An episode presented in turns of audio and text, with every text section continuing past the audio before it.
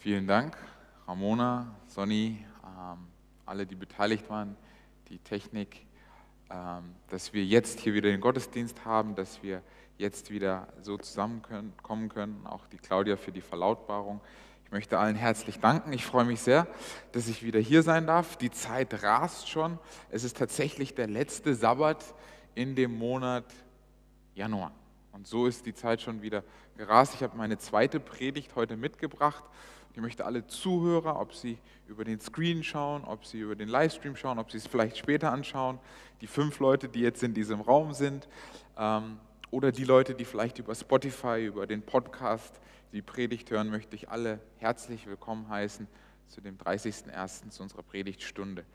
Ich führe heute meine Predigt weiter, meine Predigtserie, die ich so nicht ganz geplant habe, sondern sehr spontan entdecke und sehr spontan auf das gehe, was Gott mir immer so Stück für Stück gibt. Ich versuche, habe angefangen bei der Kindheit Jesus, bei diesem Hunger, bei diesem Verlangen herauszufinden, wie war die Kindheit Jesus. Ich bin da auch sehr dankbar für viel Feedback, für vielen Austausch, für viele Gespräche und freue mich, dass da viele mitdenken, dass da viele auch ähm, da auch äh, das zur Sprache bringen, wie sie darüber denken und wie sie fühlen. Ich schätze das sehr und ich ähm, zeigt mir, dass die Predigt auch, dass da auch zugehört wird. Ähm, vielen Dank dafür. Ich möchte mit der Kindergeschichte beginnen, dann werde ich ein Gebet sprechen und dann tauchen wir direkt schon auch in die Predigt ein. Liebe Kinder, wenn ihr jetzt da seid, wenn ihr jetzt zuhört, wenn ihr noch nicht da seid, möchte ich euch einladen, jetzt dabei zu sein, möchte ich euch jetzt einladen, ähm, die Kindergeschichte zu lauschen. Und die Kindergeschichte ist nicht meine eigene Kindergeschichte, die Kindergeschichte ist eigentlich von einem Bibelschüler von mir. Und es gibt ja verschiedene Themen, die wir in der Bibelstunde durchmachen. Und eins von diesen Themen ist die Taufe. Und wir hatten angekündigt, dass ich hatte ihm angekündigt, nennen wir jetzt den Bibelschüler äh, Bobby. Ich hatte Bobby angekündigt, Bobby, wir werden über Taufe reden.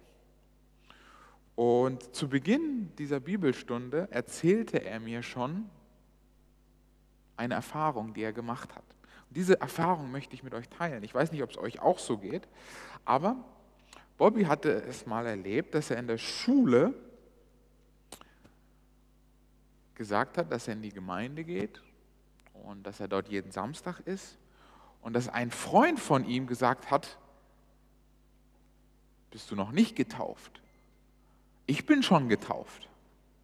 Ich wurde nämlich als Kind getauft. Bist du nicht als Kind getauft? Der sagte Bobby, nein, ich bin, bin nicht als Kind getauft. Wir Adventisten, wir, wir taufen keine Kinder. Und sein Freund wusste nicht ganz, wie er damit umgeht, weil er ja eigentlich was anderes gelernt hat, weil er ja was anderes beigebracht bekommen hat. Er wusste es von ihm und seiner Familie und seinen Freunden, dass sie als Kinder getauft werden. Und daher hatte Bobby jetzt umso mehr Freude an der Bibelstunde, weil er sagen konnte, er hatte schon mal ein, eine Auseinandersetzung und er wusste nicht so ganz, was er sagen sollte. Er wusste damals nicht, warum jetzt andere Kinder taufen, warum sie jetzt als Säuglinge taufen und warum wir jetzt sagen, nee, wir taufen nur Erwachsene.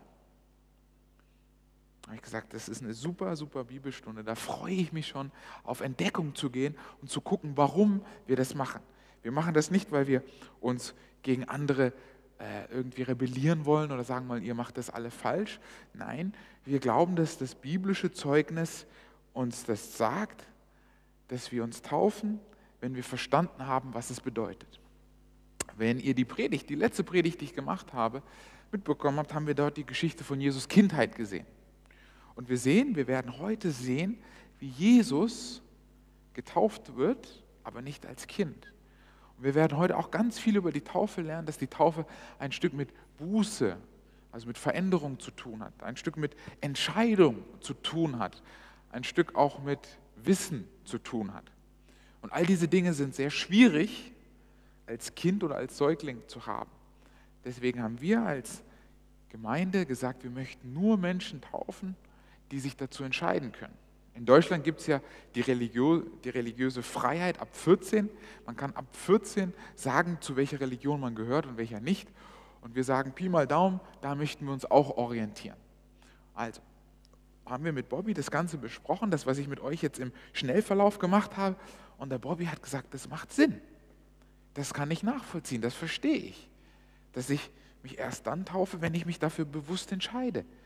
Wenn das dann auch mein Glauben ist und nicht der vielleicht von meinen Eltern oder von meiner Familie oder von meiner Verwandtschaft.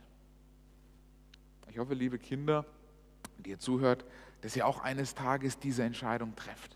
Dass ihr auch eines Tages sagt, dass ihr zur Familie Gottes gehören wollt.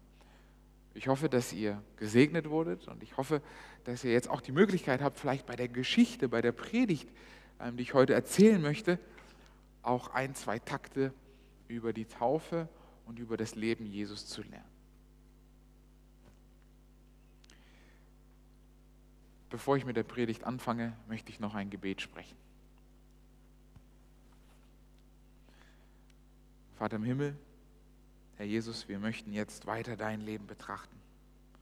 Jesus, ich bin immer wieder erstaunt, wie ich in dem, wie du mich führst, Dinge entdecke. Dinge, die ich vielleicht schon gehört habe, aber nie so verinnerlicht habe, die mir vielleicht nie so wichtig waren.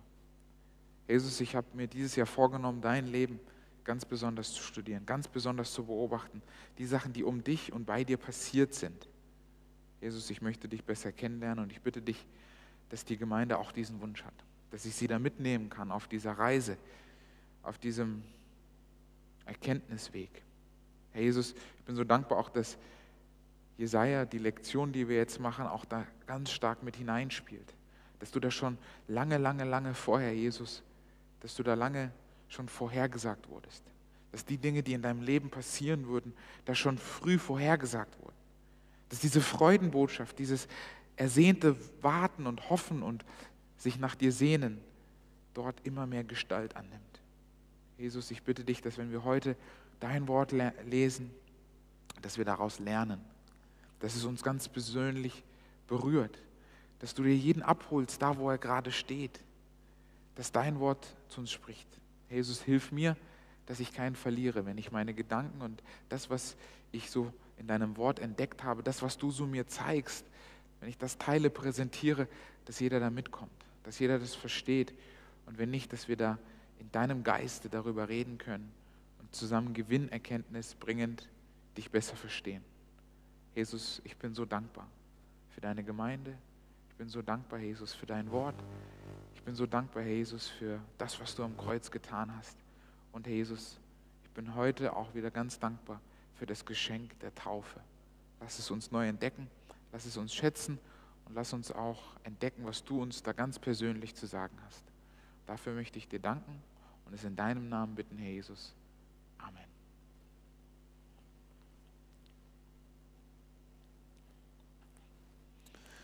Ja, liebe Geschwister, wie ich schon angekündigt hatte, es wird heute ein Stück weitergehen in dem Leben Jesus. Es wird weitergehen in der Geschichte unseres Messias, in der Geschichte unseres Erlösers, auf den Spuren des Messias. Wir wollen gucken, wie hat er gelebt, wie hat er geleibt. In der letzten Predigt habe ich über seine Kindheit geredet. Ich habe darüber geredet, welche Quellen es gibt. Wer spricht über eine Zeit, wo in der Bibel nicht sehr viel steht?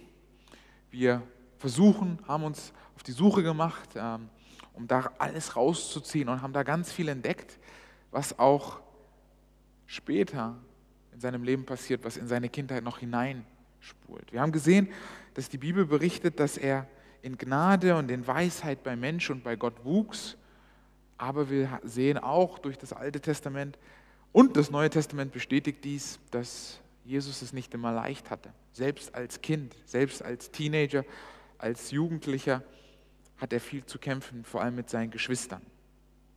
Heute gehen wir weiter.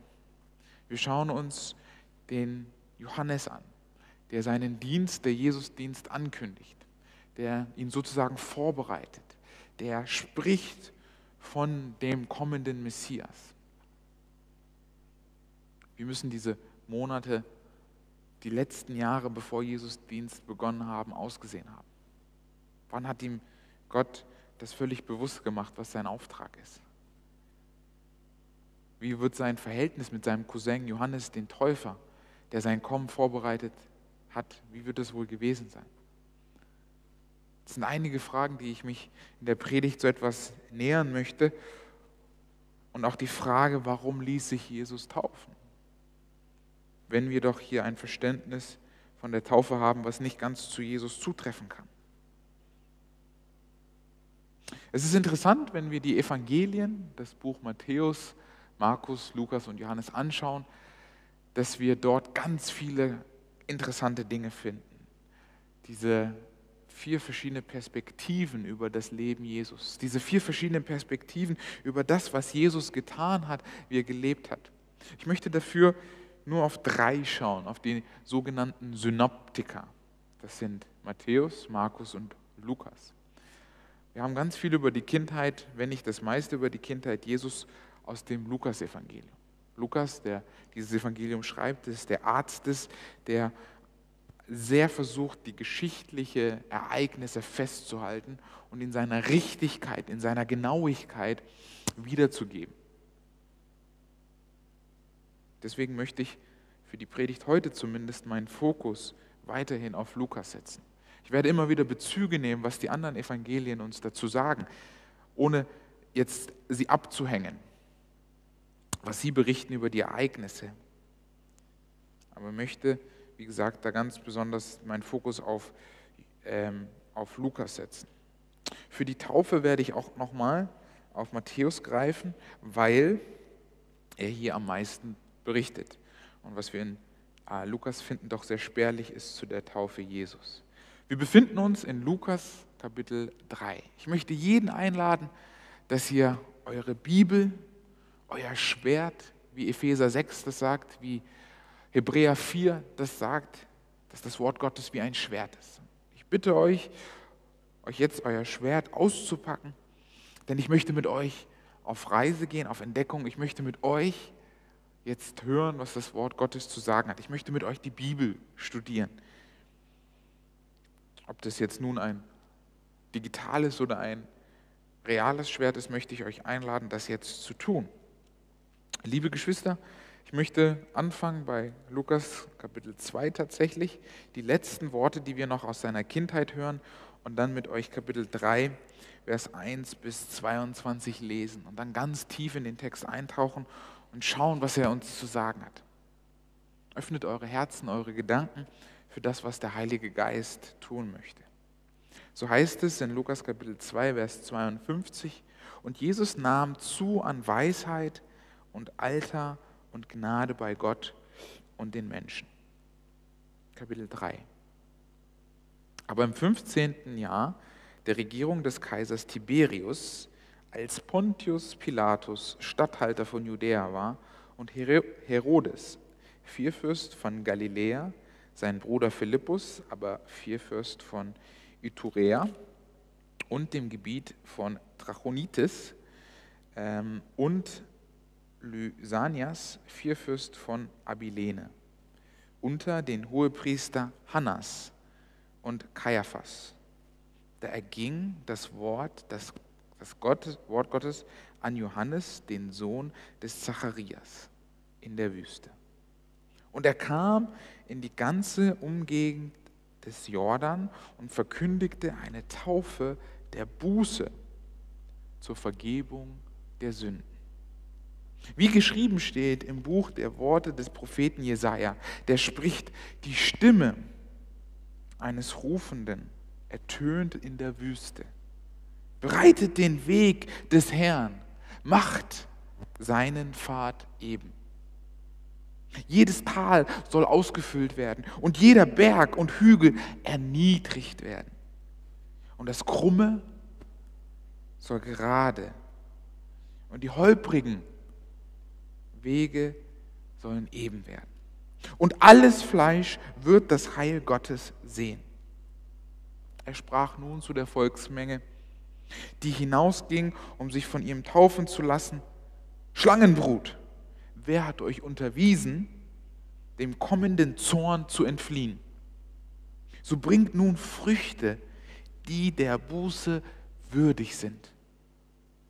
Und fangt nicht an, bei euch selbst zu sagen, wir haben Abraham zum Vater, denn ich sage euch, Gott vermag dem Abraham aus diesen Steinen Kinder zu erwecken. Es ist aber auch schon die Axt an die Wurzel der Bäume gelegt. Jeder Baum, der nun keine Frucht bringt, keine gute Frucht bringt, wird abgehauen und ins Feuer geworfen. Da fragt ihn die Menge und sprach, was sollen wir denn tun? Und er antwortete und sprach zu ihnen, wer zwei Hemden hat, gebe dem, der keines hat. Und wer keine Speise hat, wer, wer Speise hat, der mache es ebenso. Es kamen auch Zöllner, um sich taufen zu lassen, und sprachen zu ihm, Meister, was sollen wir tun? Er sprach zu ihnen, fordert nicht mehr, als was euch vorgeschrieben ist. Es fragten ihn aber auch Kriegsleute und sprachen, und was sollen wir tun? Und er sprach zu ihnen, misshandelt niemand, erhebt keine falsche Anklage und seid zufrieden mit eurem Sold. Da aber das Volk in Erwartung stand und alle in ihrem Herzen sich wegen Johannes fragten, ob er vielleicht der Christus sei, antwortete Johannes allen und sprach, ich taufe euch mit Wasser. Es kommt aber einer, der stärker ist als ich, und ich bin nicht würdig, ihm seine Schuhriemen zu lösen. Der wird euch mit Heiligen Geist und mit Feuer taufen. Er hat die Worfschaufel in seiner Hand und er wird seine Tenne durch und durch reinigen und den Weizen in seiner Scheune sammeln und die Spreu aber wird er mit unauslöschlichem Feuer verbrennen. Auch mit vielen anderen Ermahnungen verkündigt er dem Volk die frohe Botschaft. Der Vierfürst Herodes aber, der er von ihm getadelt wurde wegen Herodias, der Frau seines Bruders Philippus, und wegen all des Bösen, was Herodes tat, fügte zu all noch das hinzu, dass er den Johannes ins Gefängnis warf. Es geschah aber, als alles Volk sich taufen ließ und auch Jesus getauft wurde und betete, da zart sich der Himmel auf. Und der Heilige Geist stieg in leiblicher Gestalt wie eine Taube auf ihn herab. Und eine Stimme ertönte aus dem Himmel, die sprach, du bist mein geliebter Sohn, an dir habe ich wohlgefallen.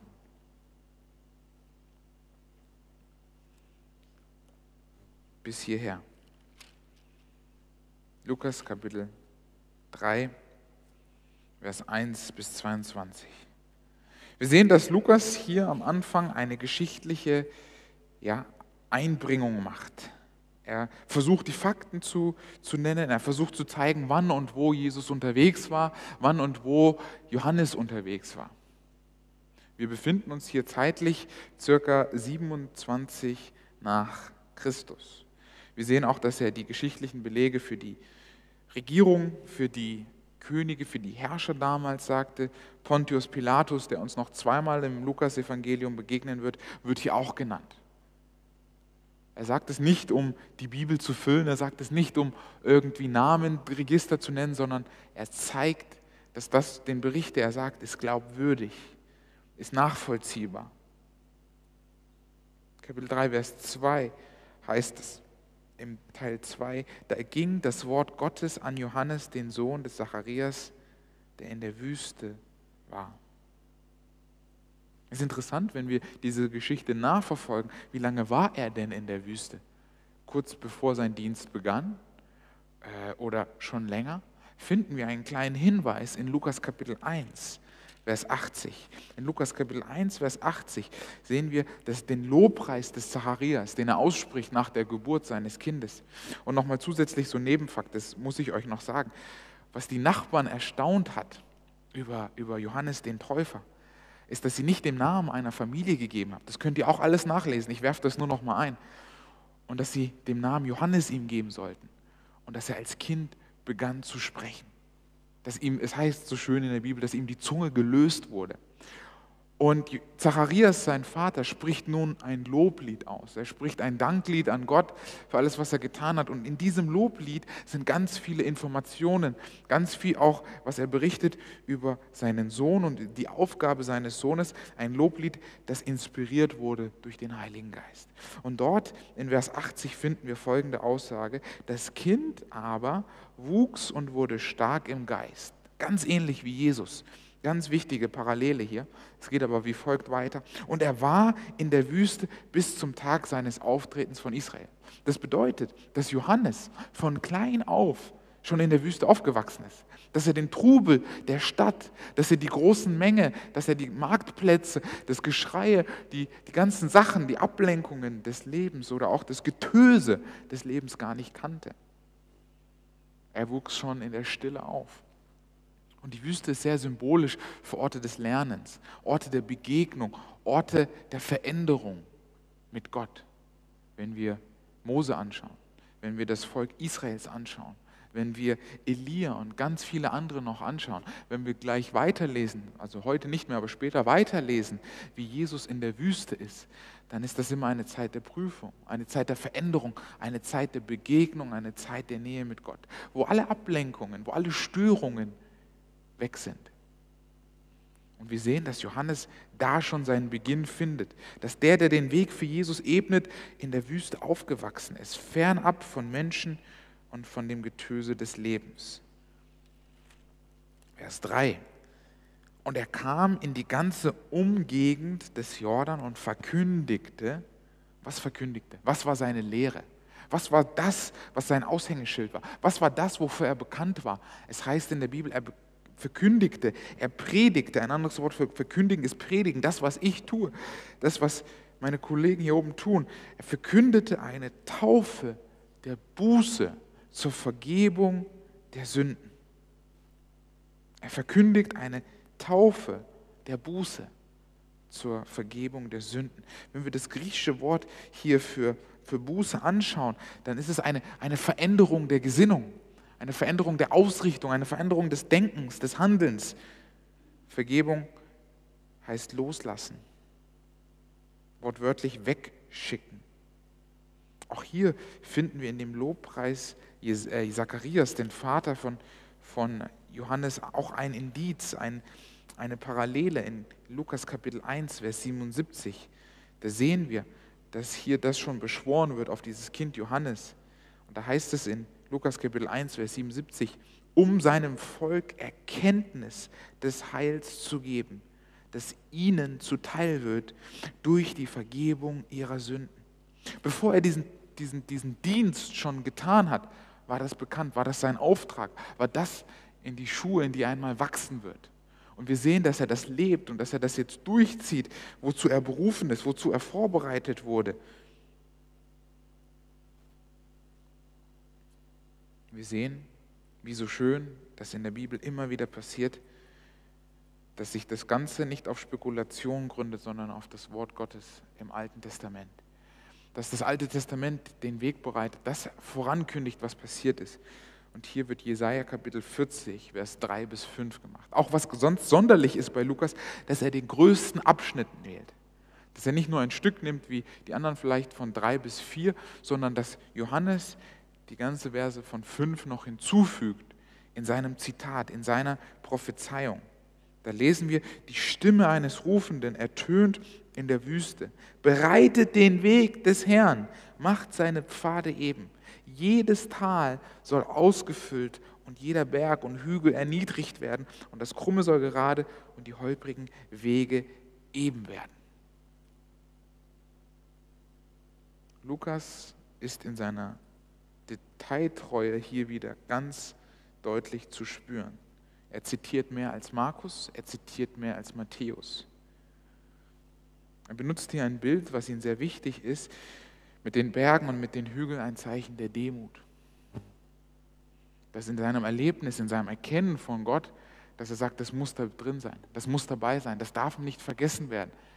Ein Zeichen der der Demut. Das ist die Symbolkraft, das ist die Metapher, die hier dahinter steht. Dass das, was krumm ist, gerade wird. dass das, was verkehrt ist, wieder richtig wird. Vers 6, und alles Fleisch wird das Heil Gottes sehen. Jeder hat Zugang zu dem Evangelium. Jeder hat, der darauf schaut, Zugang zu Jesus Christus, zu der Erlösung, zu dem, was Jesus uns wünscht und vorbereitet hat. Vers 7. Und in Vers 7, was wir ganz interessant finden, wir finden die Verkündigung, die Lehre, die der Johannes hier gibt, dreigeteilt. Sie ist dreigeteilt. Wir finden hier in Vers 7 den ersten Teil seiner Lehre, seiner Predigt. Vorher beginnt er mit einem Text, er beginnt mit seinem Auftrag, aber er beginnt inhaltlich tatsächlich wirklich mit Vers 7. Und auch wenn wir hier in dem, in dem Griechischen genauer forschen, bei mir in der Schlachter steht, er sprach nur zu der Volksmenge. Wenn wir die Verbform des Sprechens hören, dann müssten wir das eigentlich so auslegen, er sagte immer wieder. Er sagt es nicht nur einmal. Das war seine Lehre, das war seine Predigt, das war sein, seine Botschaft, die er immer wieder verkündigt. Und es ist interessant, in einem Hauskreis, den ich, den ich mal hatte, habe ich auch irgendwann reflektiert, eigentlich mache ich auch nichts anderes, als immer wieder die gleiche Botschaft zu verkünden. Immer wieder das Geschenk und die Schönheit der Lösungsbotschaft in neue Hüllen zu verpacken, in neue Geschichten zu verpacken, um Herrn Jesus zu ehren und um das zu verkünden, was er aufgegeben hat. Er spricht hier zur Volksmenge und sagt, sie sollen sich taufen. Das griechische Wort, was hier benutzt wird, ist Baptisung. Baptisung. Und das Interessante ist, ist, dass dieses Wort benutzt wird, um Kleider zu färben. Das eingetaucht wurde, um Kleidung zu färben. Es wurde auch benutzt, um Gefäße zu untertauchen, um sie mit etwas zu füllen. Wir sehen das ganz deutlich in der Wortbenutzung, die Bedeutung schon mit drin steckt. Dass es hier nicht um ein Draufsprühen oder ein Draufsprenkeln sich handelt, sondern dass es sich um ein tatsächliches Untertauchen auch handelt, wo wir auch bestätigt werden in unserer Herangehensweise, wie wir die Taufe ausleben und wie wir die Taufe praktizieren. Schlangenbrut, kein Kompliment. Auch hier haut Johannes auf den Putz. Schlangenbrot. Er benutzt ein Bild, das für die Leute damals bekannt ist. Und ich weiß nicht, ob ihr irgendeinen Bezug zu Schlangen habt, aber ich hasse Schlangen. Spinnen geht, aber Schlangen sind ganz schlimm. Und wenn ich eine Schlange sehe, und ich habe schon ein, zwei Mal in meinem Leben eine Schlange gesehen, ist mir fast das Herz in die Hose gefallen. Und das mehr in Afrika als hier in Deutschland. Selbst hier in, in Deutschland ist es mir ein, zwei Mal passiert mit einer Blindschleiche. Im Wald irgendwo unterwegs und du siehst eine Blindschleiche, die fast schon so groß ist wie eine Eidechse und dir fällt bei dem kleinen Wesen schon irgendwie das Herz in die Hose. Und er benutzt dieses Bild, dieses Bild von diesen giftigen, von diesen tödlichen Schlangenbrut auf die Pharisäer, auf die Schriftgelehrten, auf die, die das Volk vergiften mit ihren Lehren und mit ihren Ideen. Er bezieht hier schon Position. Er feindet sich hier schon teilweise an. Er macht hier ganz klar, das, was die da tun, ist nicht richtig. Und wir wissen auch später, dass es sich hier nur um die Pharisäer, um die Sadduzäer handeln kann. Und er tut das, was viele Propheten schon vor ihm taten er benutzt Bilder, er klagt gegen die, gegen die zu klagen ist. Er greift die Feinde des Himmels an, wenn ich das so sagen darf. Und dies werden wir auch später sehen, waren auch die Feinde Jesus. Waren die, die die Botschaft nicht von ihnen angenommen haben, die gegen ihn arbeiteten, die sich bedroht fühlten durch das, was Jesus sagte und, und lehrte, die, die versuchten, ihn aufzuhalten und die es dann letztendlich geschafft haben, ihn zu kreuzigen und ihn hinzurichten die aber dann nicht damit gerechnet hatten, dass er wieder aufersteht.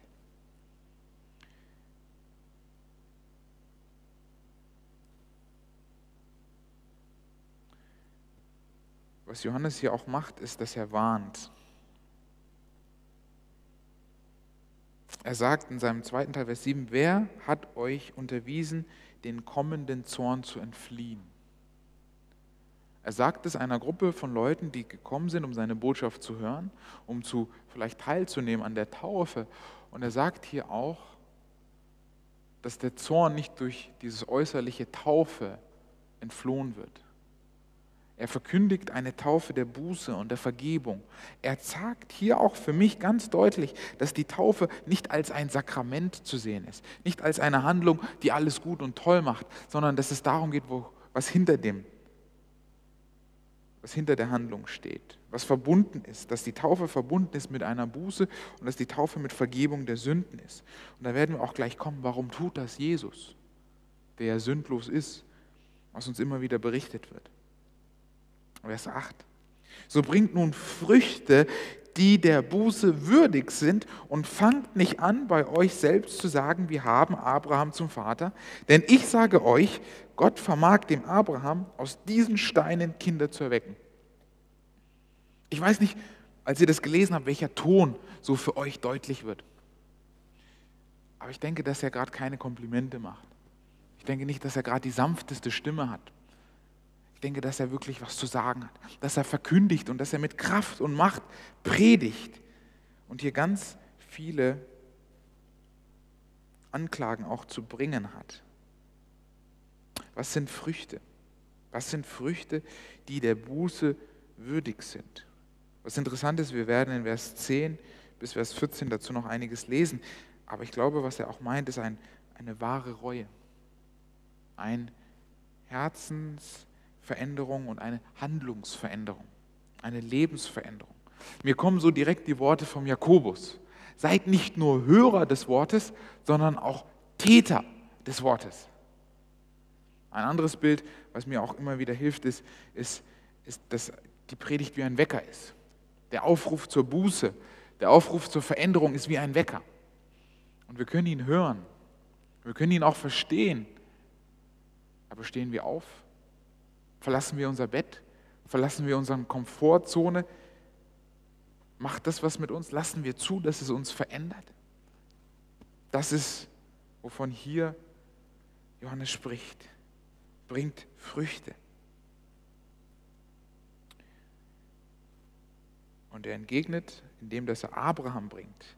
Dieses Verständnis, Abraham ist unser Vater, was auch Jesus entgegengebracht sind. Der sagt, wir sind nicht von einer Hure geboren, wir sind nicht unehelich geboren, Verzeihung sagen sie, denn wir sind Kinder Abrahams.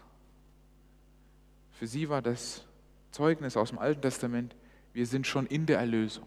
Wir sind durch unser Verständnis, sind wir ja schon gerettet. Wir sind ja Kinder Abrahams, Kinder Isaaks, wir sind schon Kinder des Verheißenen. Was willst du denn uns noch erzählen? Und er sagt, nein, ihr sollt nicht in der Erlösung bleiben, sondern ihr sollt in die Erlösung hineingehen hereinkommen. Und versucht ihnen ihr Verständnis, dass sie ja dadurch schon gerettet sind, dass sie Kinder Abrahams sind, entgegenzubringen. Und jetzt in Vers 9 wird es nochmal richtig deutlich. Es ist aber auch schon die Axt an die Wurzel der Bäume gelegt. Jeder Baum, nun, der keine Frucht bringt, wird abgehauen und ins Feuer geworfen. Die Axt ist hier ein ganz deutliches Zeichen für Gericht. Und das sehen wir auch an einer anderen Stelle. Es wird bald über sie herfallen. Vers 10. Da fragten ihn die Menge und sprachen, was sollen wir tun? Sie reagieren positiv. Sie sagen nicht, hör auf damit, was erzählst du denn? Das ist Schwachsinn, das ist Blödsinn. Was jetzt? Sie fragen, wie geht es weiter? Was können wir dagegen tun? Es scheint sie zu betroffen zu haben. Es scheint sie berührt zu haben. Es scheint in ihnen was auszulösen haben. Vom Hören hin zur Handlung. Was sollen wir tun? Und es ist interessant, auch hier ist es nicht ein einmaliges Fragen, was sollen wir tun, sondern sie fragen immer wieder, was sollen wir, was können wir tun, wenn wir das Wort wörtlich übersetzen. Und die Frage, die ich auch stelle, tun sie das aus Angst? Tun sie das aus Druck? Der letzte Satz davor ist, die Axt ist bereit, den Baum abzuhauen. Davor, wer keine gute Frucht bringt, der ist es nicht würdig. Keine rosige Botschaft. Machen Sie das aus Druck?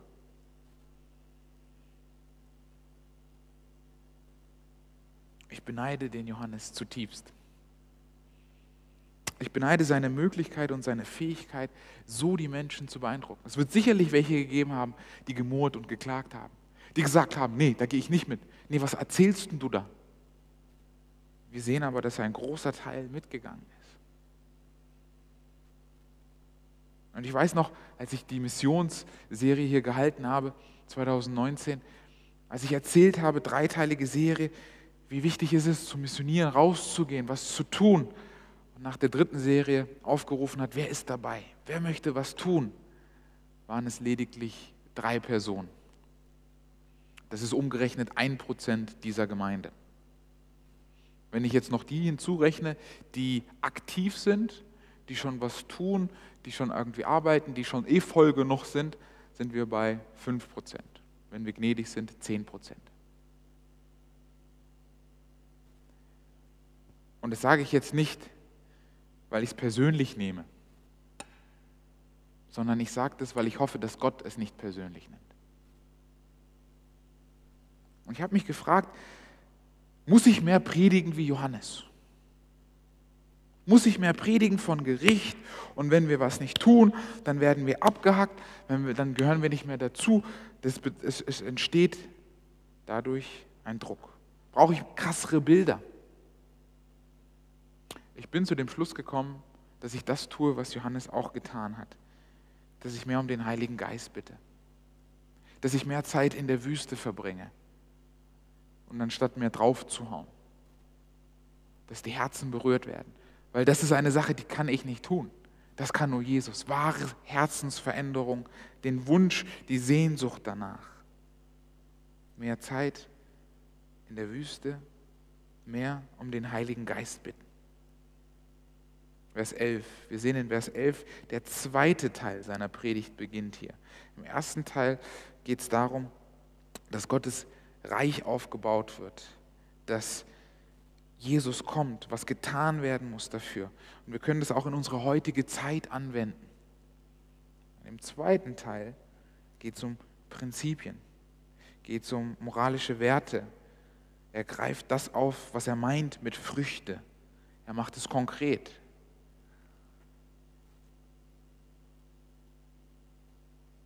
In Vers 11, und er antwortete und sprach, wer zwei Hemden hat, gebe dem, der keins hat. Und wer Speise hat, der mache es ebenso. Was interessant ist, er sagt nicht, lebt wie ich, lasst alles stehen und liegen, kommt mit mir alle in die Wüste, sondern er sagt, arbeitet mit dem, was ihr habt. Da, wo ihr seid, ihr müsst keine krassen, großen Veränderungen bringen. Er sagt, teilt, weg von eurem Egoismus, weg von eurer Kaltherzigkeit. Dient, gebt den Bedürftigen. In Vers 12 geht es um die Zöllner. Und die Zöllner, liebe Geschwister, ihr könnt es, glaube ich, nicht glauben, wie verhasst sie waren. Wie schlimm sie waren. Es ging so, sie waren so unehrlich und ihr Wort war so wenig wert, dass sie tatsächlich vor Gericht nicht zugelassen wurden.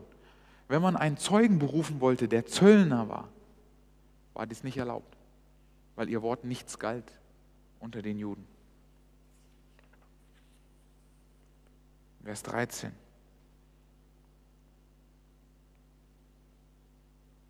Auch hier sehen wir, wenn wir Vers 14 noch hinzufügen, Jesus und Johannes verbieten nicht, dass die Menschen ihren Job ausüben. Man könnte jetzt hier die, die Keule holen, wie könnt ihr nur Soldaten sein, wie könnt ihr nur Menschen töten, wie könnt ihr nur Zöllner sein. Nein, er sagt, beharrt euch auf göttliche Prinzipien, seid fair, seid gnädig, seid ehrlich, Seid freundlich und missbraucht nicht eure Macht. Denn das wird ein Zeichen eurer Lebensveränderung sein. Vers 15. Da aber das Volk in Erwartung stand und alle in ihrem Herzen sich wegen Johannes fragten, ob er vielleicht der Christus sei. Wow. Seine harten Worte, die für mich als hart erscheinen, die, wenn ich sie, glaube ich, so in der Fülle und in dem Volumen in meine Predigt packen würde, würde sagen, boah, das ist hart. Aber es hat die Menschen bewegt, dass sie sagen, wir sehen Jesus in dir. Wir sehen die Liebe in dir. Wir sehen die Erlösung in dir, wenn wir diese Worte hören, wenn wir den Heiligen Geist in unserem Herzen lassen. Das ist das größte Kompliment, was sie ihnen hätten machen können dass sie ihn für Jesus verwechseln, denn ihn verkündigt er. Und Vers 16 beantwortet er die Frage und gibt Jesus die Ehre. Er sagt, dass er kommen wird, dass sie sich vorzubereiten haben, dass seine Aufgabe nur die Vorbereitung ist seiner Wiederkunft oder seiner Ankunft und dass wir, liebe Geschwister, du und ich heute die Aufgabe haben, seine, seine Wiederkunft genauso vorzubereiten, dass die Menschen in uns Jesus sehen und ihn verwechseln mit dem, was wir tun. Und das mit dem Schuhriemen ist nicht nur, ich binde dir mal die Schnürsenkel, sondern die Leute sind mit Sandalen in Dreck, in allem Möglichen gelaufen. Schuhe waren etwas sehr Unreines, Füße waren etwas sehr Ekliges. Das können heute viel nachvollziehen. Bei der Schuh Fußwaschung kennen das viele dass das ein sehr schwer zugänglicher Ort ist. Es ist interessant, es wurde sogar festgehalten, dass es nur nicht jüdischen Sklaven erlaubt war, die Schuhriemen ihrer Meister zu lösen. Das wurde nicht, das wurde jüdischen Sklaven nicht erlaubt, nicht mal die durften das machen. Was interessant ist, dass wir in diesem Teil, in Vers 16, drei Unterschiede finden zwischen den Berichten von Matthäus und Lukas und Markus. Matthäus und Lukas ordnen das Ich Taufe vorher an als der, der stärker ist als ich.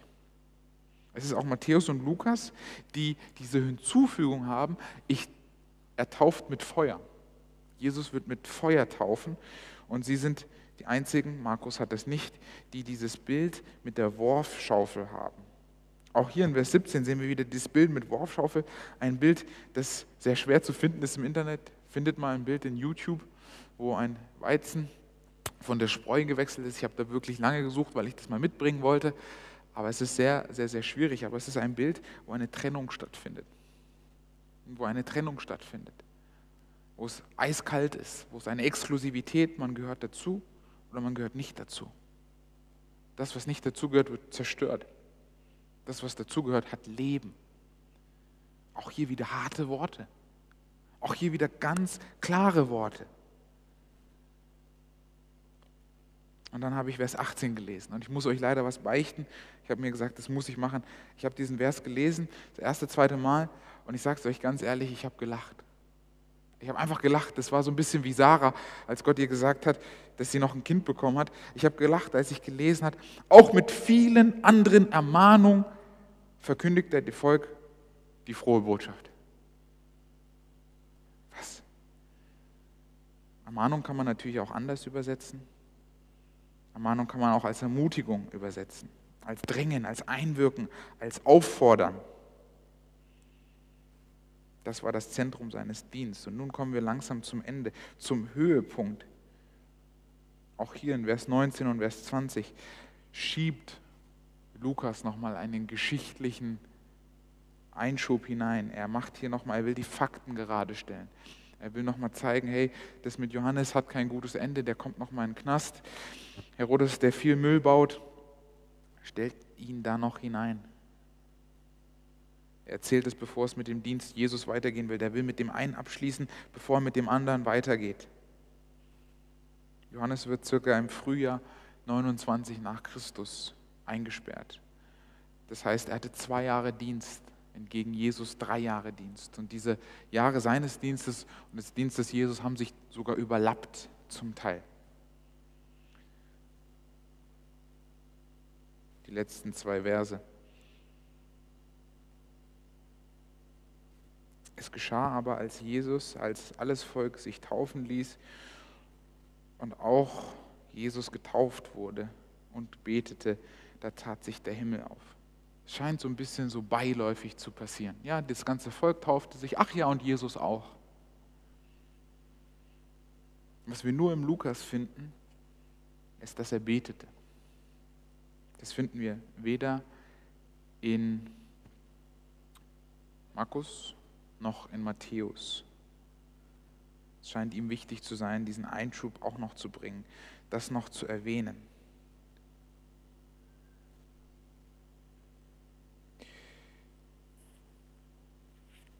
Jetzt komme ich zu der wichtigen Frage. Warum hat sich Jesus taufen lassen, wenn er selbst sündlos war? Warum hat Jesus gesagt, ich taufe mich zur Taufe der, wie heißt es nochmal in Vers 3, der Taufe der Buße zur Vergebung der Sünden? Ich habe drei Gründe, warum ich glaube, dass das passiert. Ich glaube, dass Jesus unterstützt den Dienst von Johannes. Nicht, weil ich das brauche, was du tust und was du sagst, sondern weil ich dir ein Siegel des Zustimmung geben will. Stiftung Warentest, bumm, sehr gut. Kaufempfehlung. Er beglaubigt den Dienst von Johannes.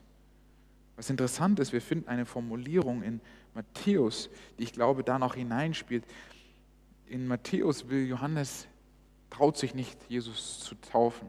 Jesus sagt aber, du hast es zu tun und das heißt da wortwörtlich, für alle Gerechtigkeit, damit sie sich erfülle glaube, das spielt genau da rein in die Beglaubigung in Jesus, in Johannes' Dienst. Der zweite Grund ist, es wurde ja vorher gesagt, es musste sich erfüllen. Und der dritte und vielleicht wichtigste Grund, er tat es uns zum Vorbild. Wir, die wir uns Christen nennen, die wir in seine Fußstapfen gehen wollen, die wir ihm nacheifern, die seine Nachfolger sind, tun es ihm nach.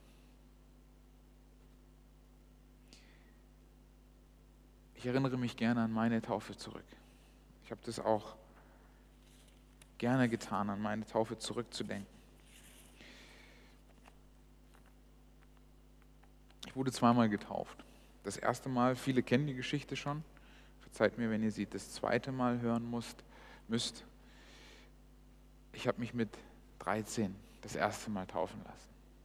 Und meine Geschichte war so, dass ich, meine Mutter hatte ihr Bekehrungserlebnis und hat meinen Bruder und mich mit in die Gemeinde geschliffen. Sie war auf der Suche, hat verschiedene Gemeinden abgeklappert, ist dann in der Adventgemeinde gelandet, hat gesagt, hat mich dann eines Tages gefragt, Franklin, möchtest du dich taufen lassen? Und ich hatte noch nicht ganz verstanden, worum es da ging, wie ich es heute, heute weiß. Nicht ganz theologisch, mein Wissen war nicht so voll, aber ich habe gesehen und gespürt, was diese Gemeinde lehrt, wie sie lebt, wie sie singt, wie gepredigt wird. Und ich habe gesagt, ja, auch wenn ich nicht alles verstanden habe, auch wenn ich nicht alles perfekt gewusst habe, auch nicht, wenn ich gewusst habe, was das bedeutet, auch wenn es nicht behaftet war. Und meine Taufe war nicht, wie sie hier in Deutschland ist. Ich habe mich in Sambia, Zentralafrika, taufen lassen und da waren 50 Leute vor mir, 70 Leute hinter mir. Eine Massenabfertigung. Und ich werde diesen Tag, dieses Gefühl nie vergessen. Denn ich bin in diesem Wasser als ein neuer Mensch herausgekommen. Die Taufe hat mein Leben verändert, hat mich Dinge erleben und spüren lassen, die ich mein Leben lang nicht vergessen werde. Die mich auch in Zeiten, wo ich meinen Rücken Gott gekehrt habe, auch immer wieder erinnert haben. Auch immer wieder mich gestärkt haben, dass Gott echt ist, dass Gott lebendig ist und liebe Geschwister, ich weiß nicht, wo ihr gerade steht mit dieser Frage. Unsere Welt geht drunter und drüber. Und nein, die, die Taufe an sich wird euch nicht erlösen. Aber Jesus hat in Matthäus Kapitel 28 gesagt, geht hinaus und tauft sie im Namen des Vaters, des Sohnes und des Heiligen Geistes. Das ist unser Auftrag und ich möchte alle da draußen, die noch nicht getauft sind, noch kein Mal, aufrufen, sich immer wieder mit dieser Frage zu konfrontieren, wo stehe ich in dieser turbulenten Zeit, in der wir leben? Jeder Tag, der verstreicht, sind wir einen Tag näher als Jesus. Welche Widerstände gibt es in mir? Was hält mich davon ab, dass ich Ja sage? Was hält mich davon ab, dass ich den Weg mit Jesus gehe? Was hält mich davon ab, dass ich die Sohnschaft oder die Tochterschaft Jesus der Familie Gottes annehme? Was steht im Wege? Ist es Kultur? Ist es, dass ich nicht gut genug bin, dass ich nicht rein genug bin, dass ich nicht genug weiß? Es gibt immer dieses schöne Bild, was ich gerne bei der Taufe verwende. Die Leute, die sagen, ich bin nicht gut genug, ich bin nicht rein genug. Ich möchte euch folgendes Bild sagen. Stellt euch vor, Jesus ist eine Putzfrau.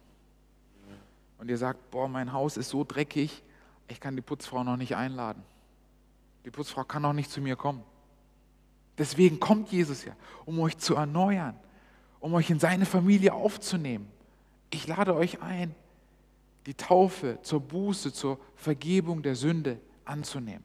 Die, die das schon getan haben, liebe Geschwister, lebt in der Taufe, lebt in den Früchten. Das, wozu Jesus uns berufen hat, das, wozu wir erlöst sind, das, wozu wir gerettet sind. Er tat es uns zum Vorbild. Und wenn wir die Geschichte weiterlesen, werden wir noch Unglaubliches sehen, dass das ihn für seinen Dienst vorbereitet, dass das zeigt, dass Gott sein Wohlgefallen ihm ausdrückt und ihn sagt, du gehörst zur Familie. Er tat dies nicht aus Spaß, nicht aus Tradition, sondern er tat es, weil er will, dass wir auch zur Familie Gottes gehören. Ich rufe euch auf, liebe Geschwister, die ihr noch nicht getauft seid, entscheidet euch. Stellt euch die Frage, wie wir es in der Apostelgeschichte finden, was hindert mich, getauft zu werden? Was steht dazwischen? Die, die es vielleicht sind und sagen, ich müsste nochmal und nochmal getauft werden. Ich wurde ein zweites Mal getauft. Wenn ich heute darüber nachdenke, das erste Mal hat gereicht. Ich muss nicht oft getauft werden, um ein Gefühl nachzujagen oder um zu sagen, jetzt brauche ich das. Liebe Geschwister, möge Gott euer Herz führen und euch berühren, wie er es bei Johannes' Ansprache und Johannes Verkündigung getan hat dass wenn jetzt Jesus wiederkommt, wir vorbereitet sind, nicht nur in der Tat, sondern auch im Herzen. Amen. Ich möchte noch zum Abschluss beten und dann werden wir das Lied Friede mit dir, Friede mit euch singen und dann werde ich den Segen sprechen. Ich lade euch jetzt zu einem Gebet ein.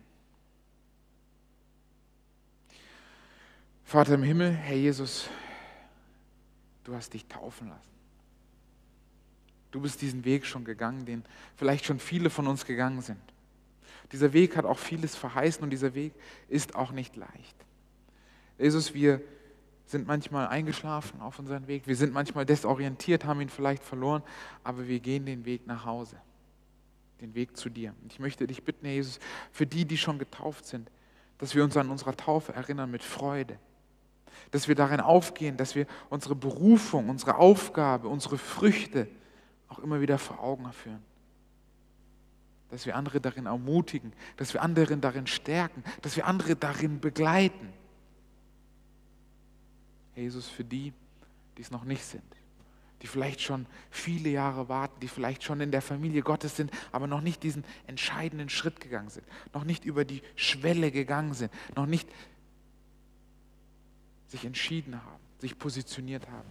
Ich bitte, Jesus, dass du ein Herzen wirkst dass du alle Widerstände, dass du alle Zweifel, dass du alle Kämpfe nimmst, um ihm Klarheit zu geben, dass du jeden führst, wann es für ihn dran ist.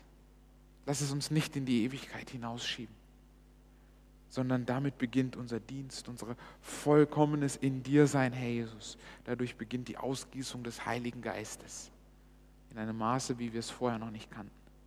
Und ich bitte dich, Herr Jesus, berühre du Herzen dass Menschen fragen, was sollen wir tun?